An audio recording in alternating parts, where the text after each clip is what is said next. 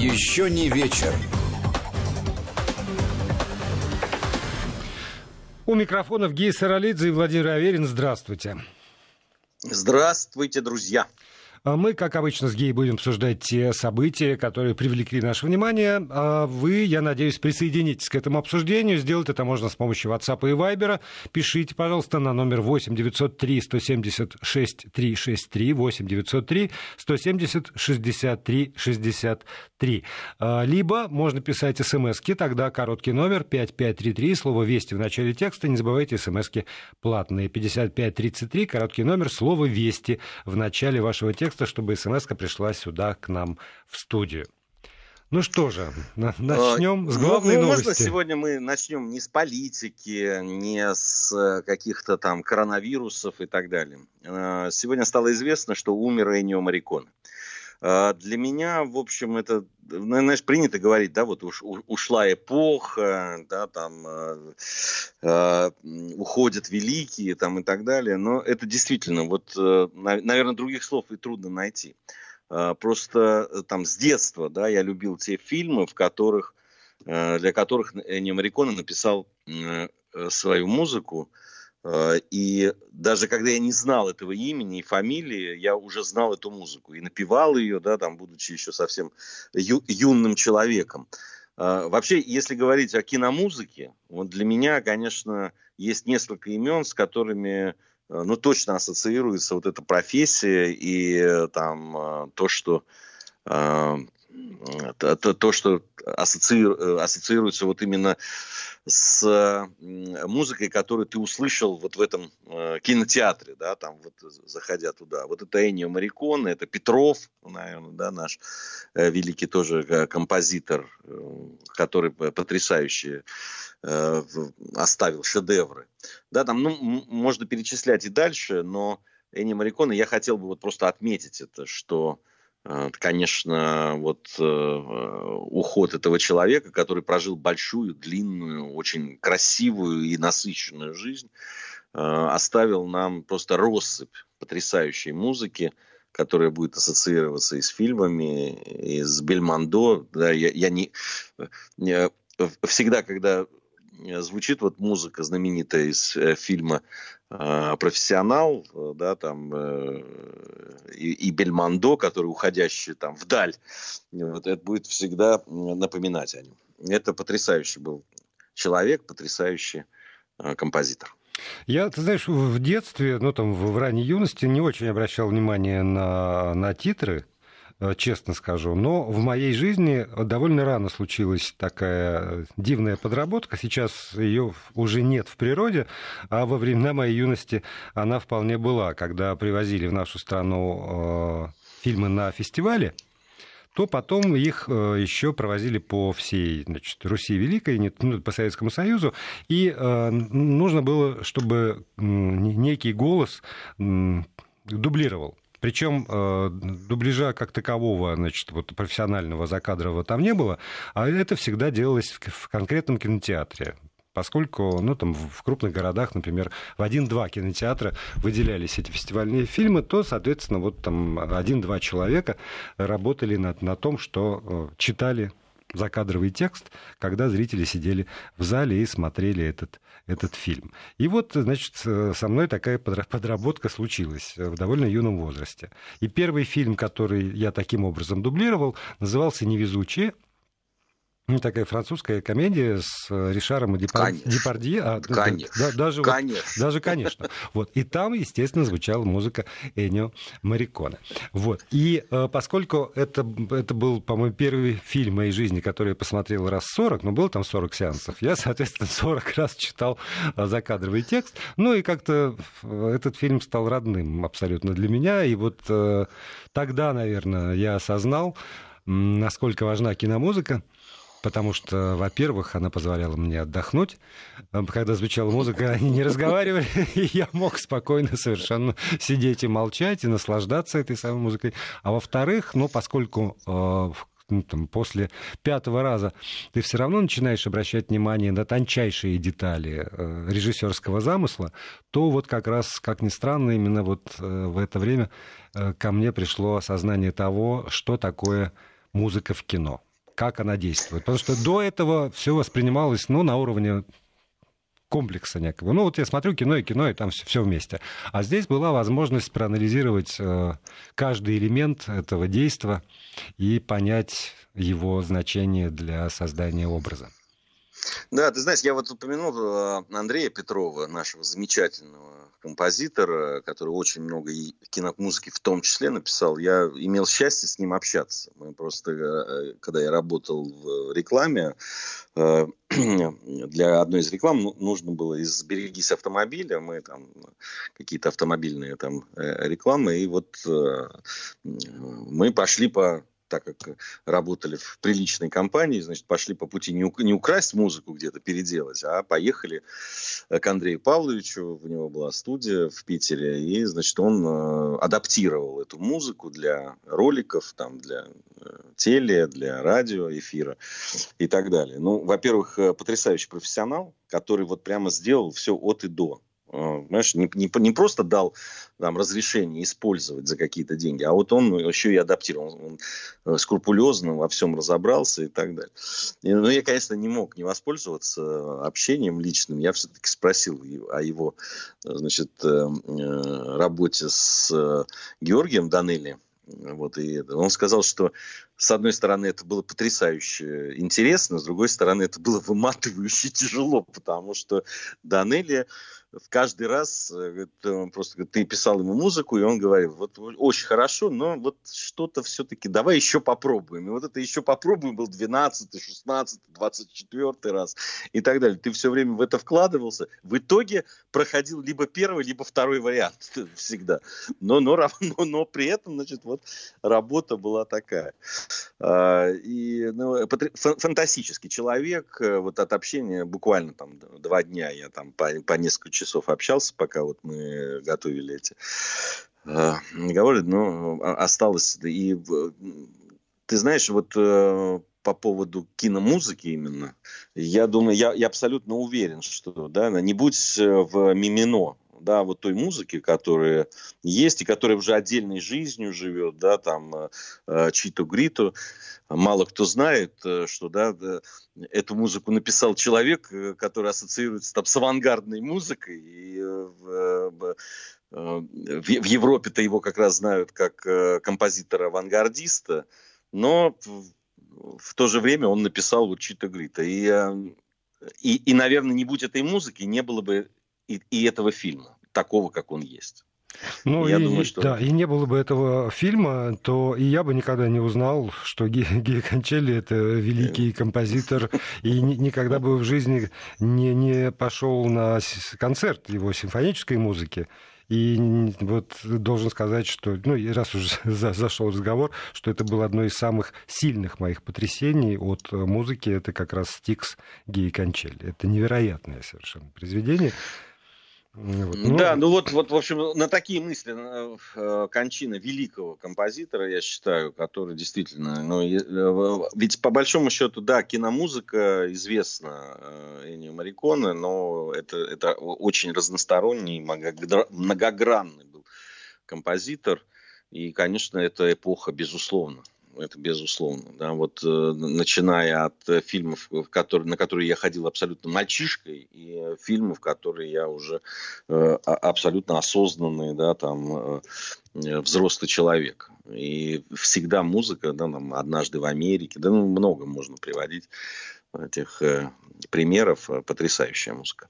Очень жаль, что этот человек ушел, но я говорю еще раз, это все-таки счастье, когда да, там дли, долгая, очень насыщенная, потрясающая э, в, в, в своем да, наполнении такая жизнь была у человека. Мы только можем в данном случае да, в, помнить и чтить этого человека. Да, ну а вот меня слушатели, слава богу, поймали. 30 лет прошло, память меня подвела изрядно. Хотя очень может быть, что это тоже такая не случайная э, ошибка, потому что невезучие пишут мне, это музыка Владимира Косма. Э, да, да, но, но при этом, знаете, вот э, удивительным образом есть какие-то имена, которым приписывается приписывается практически э, все. Ну, то есть, если это э, французское кино, ну, там, европейское кино, то, то конечно же, там, а кто же еще это будет Марикон? Сегодня наши коллеги на друг, другой радиостанции еще смешнее поступили. Они рассказали об этой печальной новости по поводу э, смерти Энио Мариконы и поставили, э, как они сказали, ну, из самых известных мелодий э, этого композитора. И поставили довольно известное произведение э, Джеймса Ласта «Одинокий пастух». Вот. Что, что, в общем, да, я посмеялся с утра над ними, а сейчас есть повод посмеяться над собой. Спасибо большое нашему слушателю из Нижегородской области, э, что поставил меня на место. А, да, этот э, на самом деле, да, э, Косма, это действительно с французским кинематографом, это, это и папаши, да, и, и игрушка, и так да, далее. Но, когда я говорил, я был абсолютно убежден, что это Бекон. Вот. Ничего страшного. Я думаю. Спасибо нашей обратной связи. Еще раз напомню, если, особенно если вы замечаете какие-то ошибки, то не стесняйтесь нам об этом написать. 8 903 170 63 63, WhatsApp и Viber 8 903 170 6363. После такого э, высокоинтеллектуального, я, я беру в кавычки свое высказывание, значит, обсуждения, э, даже как-то э, неловко переходить к теме, которая тоже тут последние сутки, двое, по-моему, будоражит всех. Это высказывание Екатерины Лаховой относительно того, что надо бы проверить упаковку мороженого э, с радугой, а то она как-то не знает, как жить каждый раз, когда смотрит. И тут для меня тоже было удивительно, что это вышло в топ, и так обсуждалось всеми, и все нашли повод... Э, Я, вот для меня вот это загадка, вот правда, честное слово. Ну, э, как бы само высказывание оставляю за скобками. Ну, это вот э, для человека, который долгое время да, там, находится в политике и э, возглавляет да, там, комитет Ж... Э, Союза женщин России, если я не ошибаюсь, в общем, э, э, вот э, да, там при, при виде радуги или там это, ну, как-то сразу делать стойку, как-то, ну, странно, ну, правда. Я вообще не понимаю, по какому поводу такой ажиотаж. Ну, вот есть вот, радуга, вот загадка. есть, есть вот правда. Я, я честное слово. Ну, я, я, ты знаешь, я консервативный человек. какие-то многие вещи для меня, в общем, действительно там в каком-то общественном поле, это, да, я считаю, что ну, это либо не, не стоит э, обсуждения в информационном поле и в общественном как бы жизни, да, какие-то вещи должны быть в Алькове, там, и не надо их выносить на суд. Но я правда не понимаю вот этого ажиотажа, который возник по поводу значит, этих слов и потом вот этой череды такой, а, значит, в социальных сетях особенно. Вот там все, все начали выискивать, а где еще есть радуга, а какие цвета присутствуют, какие не присутствуют и так далее. И там ну, слушайте, одно из самых, наверное, романтичных да, так, явлений природы – радуга. Всегда там дети у меня радуются, когда ее видят. Там люди, по-моему, даже взрослые, абсолютно да, циничные люди, когда э, вдруг э, э, видят это, становятся как-то мягче и менее циничней. Причем зачем смешивать одно с другим? Для меня загадка, ну правда. Лучший заголовок по этому поводу, кажется, был в, э, в как, сейчас не, не вспомню какое издание, потому что в питерский я пролистывал. Там было, значит, одно «Природа ответила Лаховой», а второй заголовок «Радуга нашла свою вторую половину», потому что над Петербургом двойная радуга как раз в эти выходные раскинулась. И там народ, народ угорал совершенно. Не, ну, понимаете, завтра какое-нибудь другое меньшинство возьмет в свои символы солнце. И, ну, и да, да, и что? И мы, мы и солнце тоже начнем-то запрещать и так далее. Ну, это, это что? Это что за глупость такая? Ну, для меня это правда. Я, я не понимаю вот этого ажиотажа и не понимаю, почему это действительно там в топе обсуждения. Ну, к сожалению, к сожалению, это так. Ну вот, увы, увы. Еще... Слушай, тут наш коллега, я обратил внимание, наш коллега и человек, который много и программы делает на нашей радиостанции, Григорий Заславский, он же ректор Института театрального искусства ГИТИС, составил а, список абитуриентов, которые при поступлении вели себя неадекватно. Да, это было очень забавно. Меня, меня просто потрясло, да, вещи, которые, причем абсолютно, говорит, что он человек э, э, такой, а, ну, театральный, что уж там говорить, вот, и когда он там рассказывал про то, что там какой-то молодой человек, представлял трюк с выстрелом себе в грудь.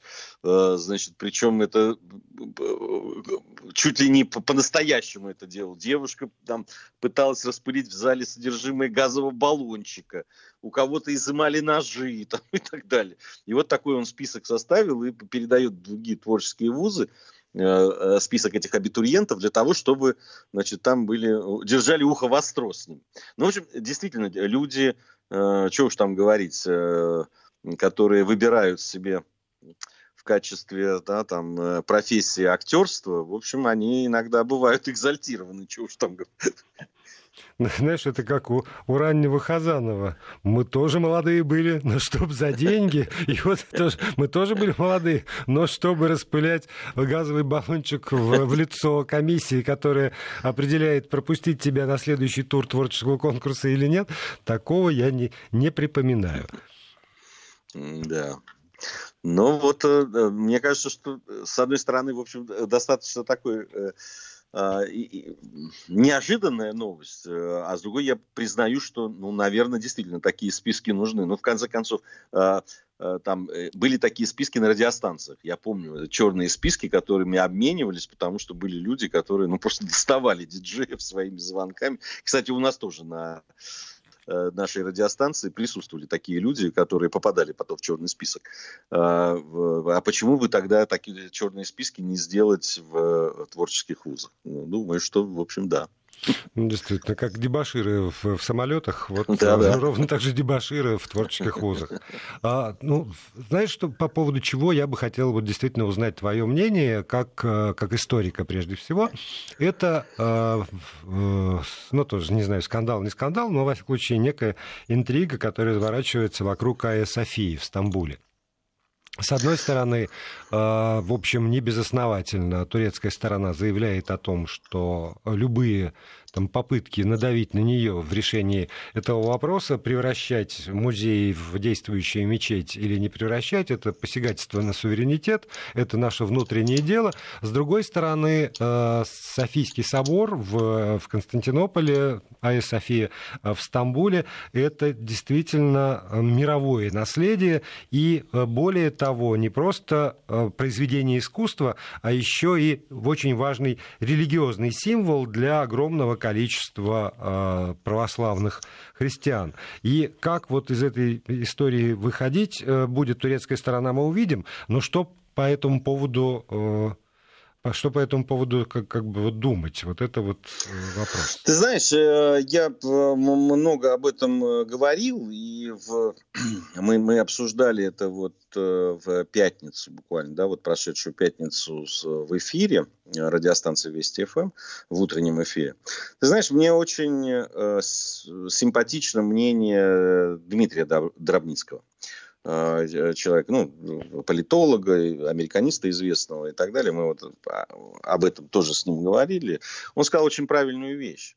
А, он сказал о том, что да, ну это, наверное, там, можно сказать, внутреннее дело, хотя, ну как внутреннее, да, в общем, э, не, не секрет, что э, турки-сельджуки пришли на эту территорию, ее захватили, в том числе и Константинополь, да, город, и подчинили его, и появилось новое как бы, да, государство на территории там, на, на котором э, была Византия.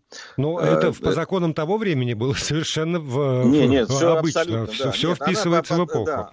И после этого, собственно, э, собор Святой Софии был мечетью, Э, довольно долго, с 1453 года, и только в 1935 году он, он э, обрел статус музея. Но это в 1935 году он был сделан да, когда Турция, собственно, да, там строила свое новое национальное государство после краха империи.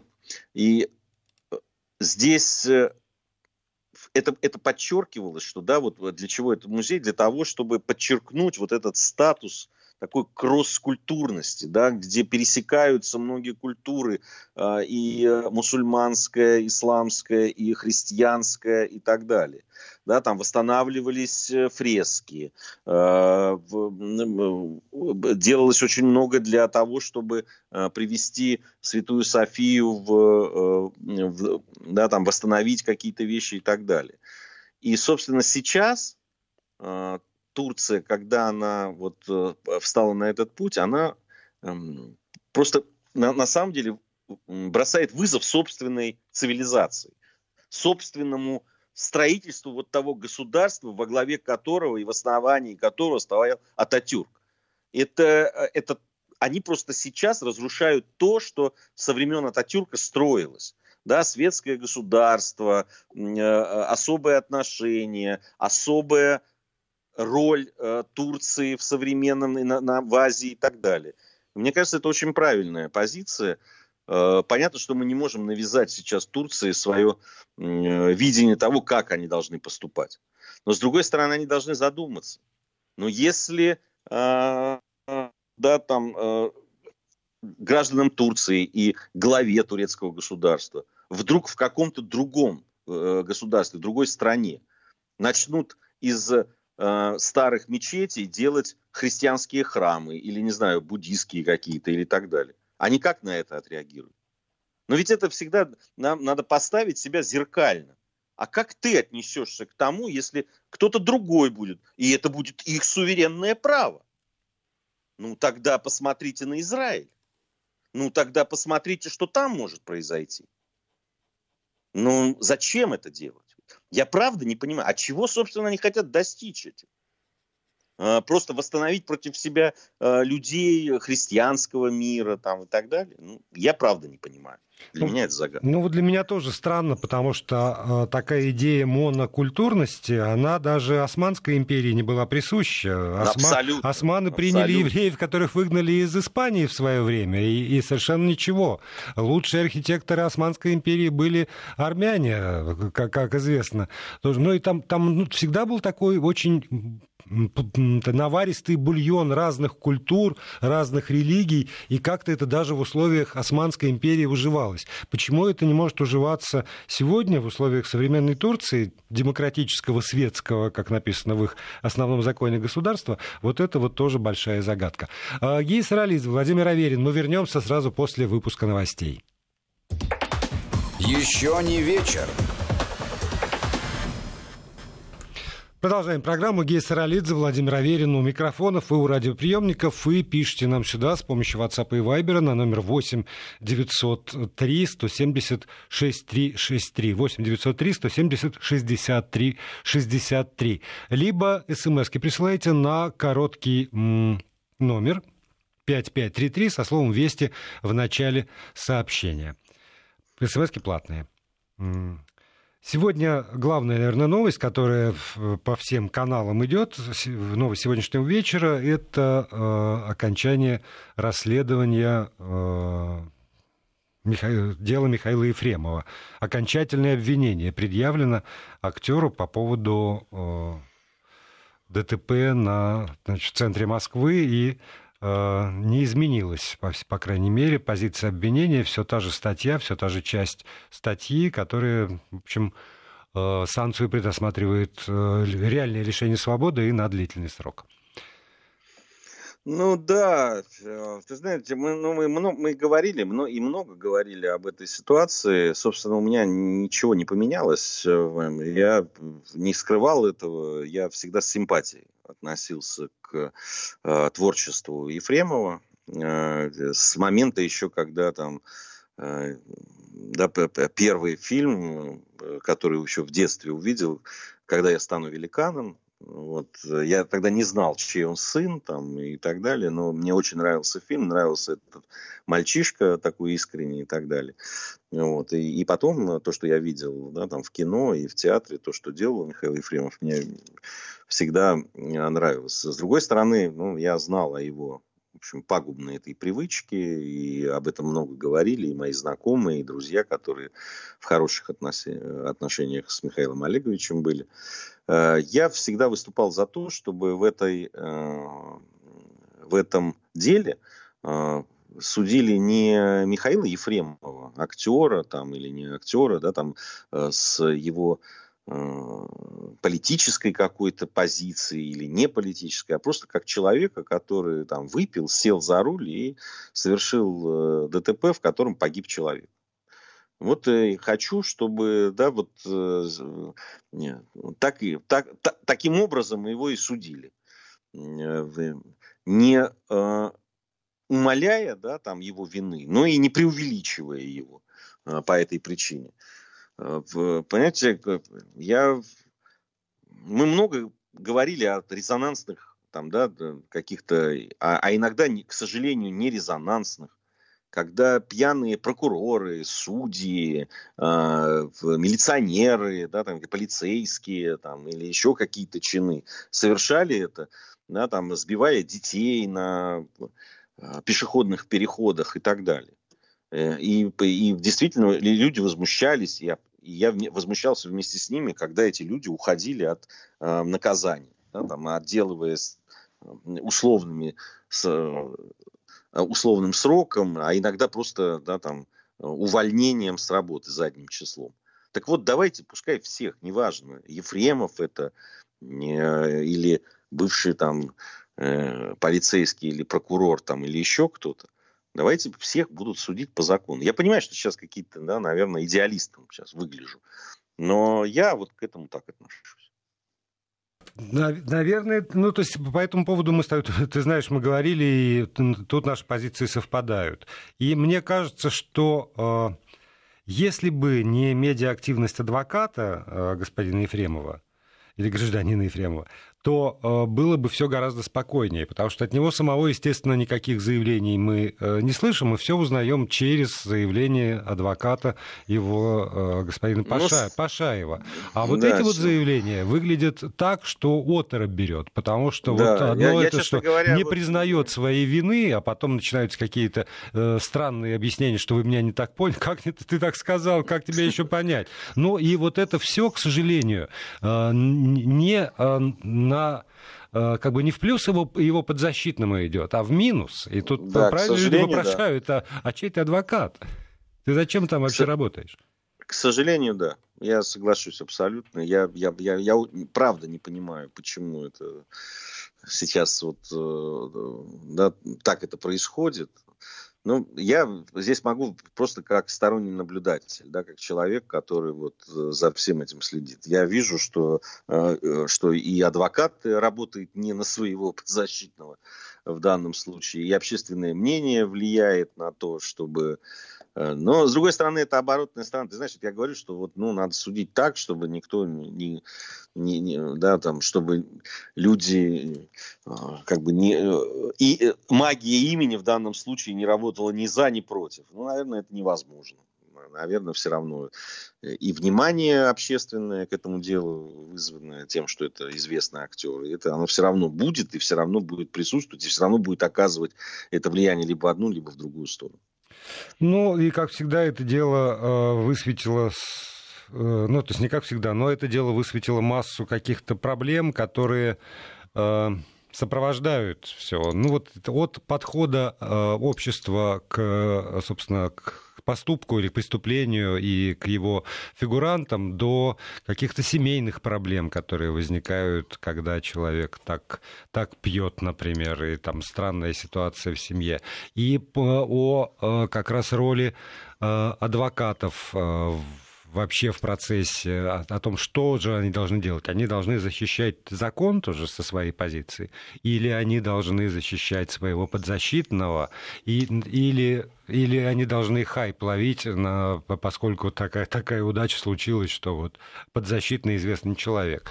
Ну, масса вопросов, на которые ответы отчасти есть, но отчасти они, как ты говоришь, слишком идеалистичны для того, чтобы можно было все это принимать за действительность. Ну да, я, мне кажется, что чем меньше сейчас будет внимания прессы и средств массовой информации, тем, э, может быть, э, более адекватным будет э, да, и приговор и, и так далее. А вот ровно чего человек заслужил, вот что суд посчитает нужным, да, там присудить, вот то и должно быть. Но, вот, но, к сожалению, то есть я сейчас высказываю такие пожелания, но боюсь, что это, это только пожелания. Все равно и резонанса, и э, давления на судебные органы в данном случае не избежать. Ну, вот, э, понимаешь, вот э, у нас по-моему, сегодня, если не ошибаюсь, э, было заявление министра природы и экологии России Дмитрия Кабылкина по поводу размера ущерба э, вот, э, разлива нефтепродуктов в Норильске. Да, и там обозначена сумма в 148 миллиардов рублей. По нынешнему курсу это где-то там, ну, чуть больше 2 миллиардов долларов. А, вот резонансное дело тоже, да. Вот я вот мне интересно, да, как, как дальше будут развиваться события, а, собственно, а что будет дальше происходить?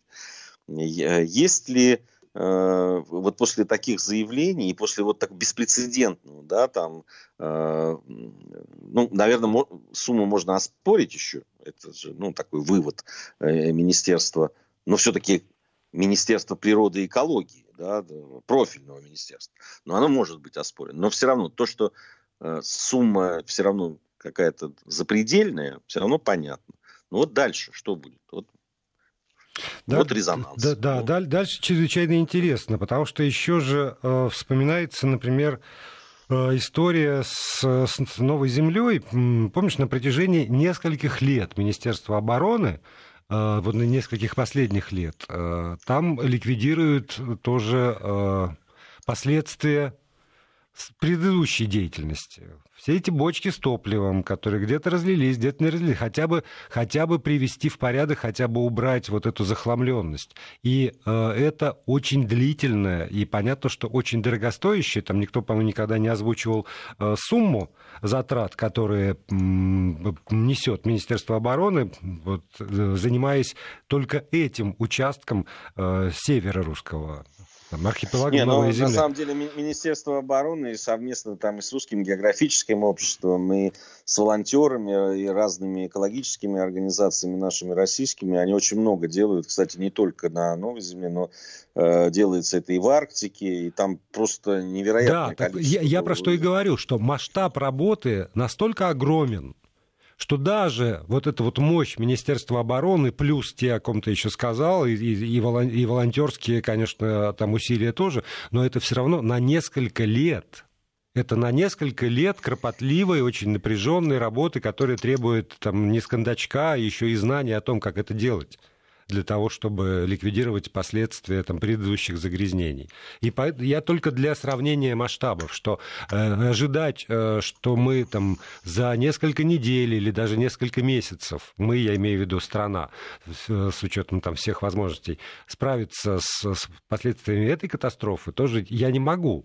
Именно потому, что многолетние усилия э, в других местах э, очень постепенно приводят к улучшению ситуации. Ты знаешь, я по поводу экологии, у меня всегда присутствует это. Ну, мы, во-первых, э, я, я делаю программу на нашей радиостанции природоведения с э, депутатом Государственной Думы, главой комитета по природным ресурсам, земельным отношениям, там, собственности. Вот, э, и мы очень много говорим о вот экологической составляющей.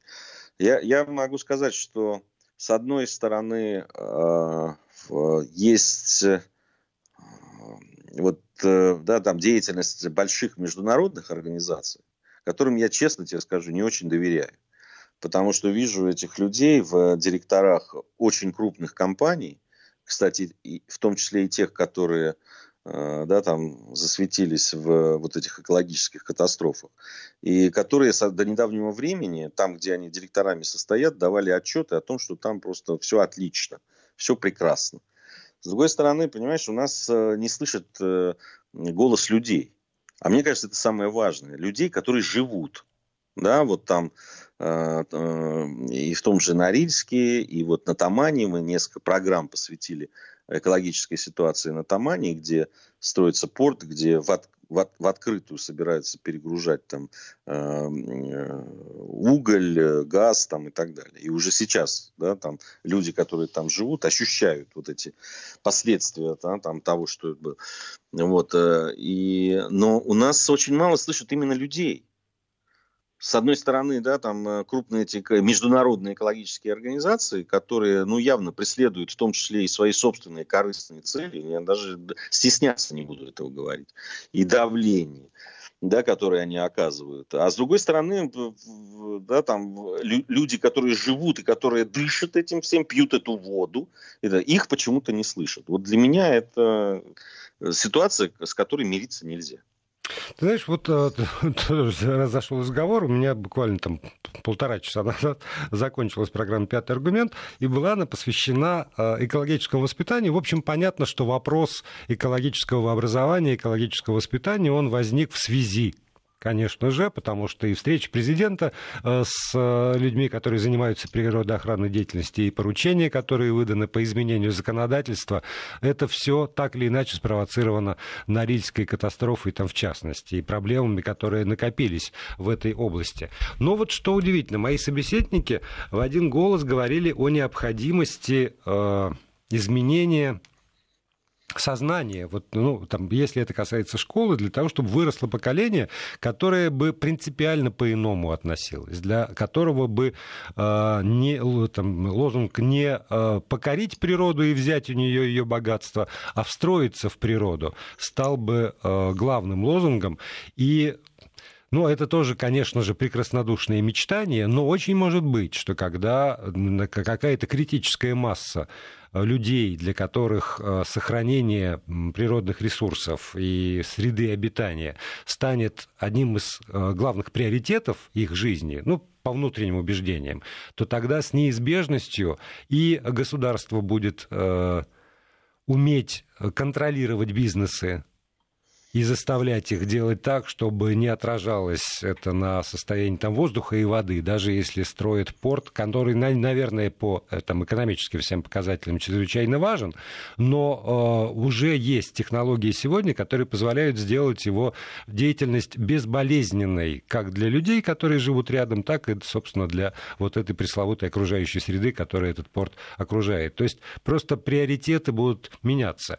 И э, отчасти я в это верю, как э, человек, склонный к неким идеальным конструкциям, а другой частью своего мозга я понимаю, насколько это сложно и насколько должна быть в этой ситуации жесткая как раз позиция того же Министерства и того же министра, когда малейшие какие-то отступления от экологических норм при строительстве крупных объектов или некрупных объектов э, должны жесточайшим образом караться, и должна, должен быть инструментарий не на уровне «мы выписали предписание и забыли об этом», а когда это должно контролироваться, чтобы сделали. Надо стоять над душой и, и добиваться того, чтобы сделали. Для того, чтобы сделали очистные сооружения э, там, не знаю, на трубах металлургических комбинатов, для того, чтобы сделали нормальные очистные сооружения там, где есть риск выброса каких-нибудь нефтепродуктов либо из хранилища э, в Норильске, либо из непонятно чего э, в Химкинском водохранилище, когда оказываются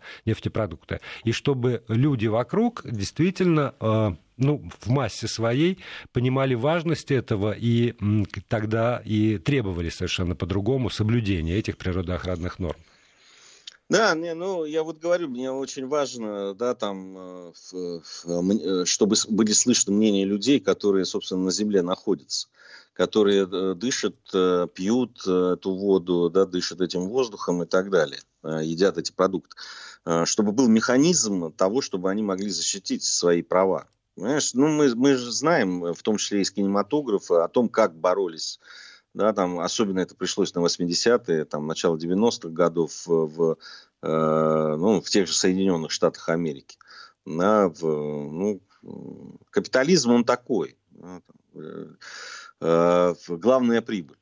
И то, что, то, что творилось э, с отходами радиоактивными, химическими и так далее, это же, ну, ну, можно посмотреть же, даже по истории судебных тяжб да, с большими глобальными корпорациями. Когда-то люди выигрывали, добивались компенсации, а когда-то нет. Да, там э, проигрывали и ничего не, не могли доказать, потому что, ну, там, судебная казуистика и так далее. А, к сожалению, ну, мы в, находимся в этой ситуации, да, это капитализм, это люди считают, что если поставить эти фильтры, да, там, э, это будет столько-то. А если платить э, максимум 50 тысяч рублей за, ну, там, за какие-то нарушения, да, которые им там начислят, ну, ты, ты, ты понимаешь, что такое 50 тысяч рублей там, или даже 100 тысяч, э, которые выписывают штрафы э, для глобальных там корпораций. Вот, ну, к сожалению, мы в такой ситуации находимся, поэтому ну, надо бороться за свои права и надо бороться за права э, людей, быть услышанными. И Здесь э, другого выхода нет. Мы все равно по этому пути будем идти.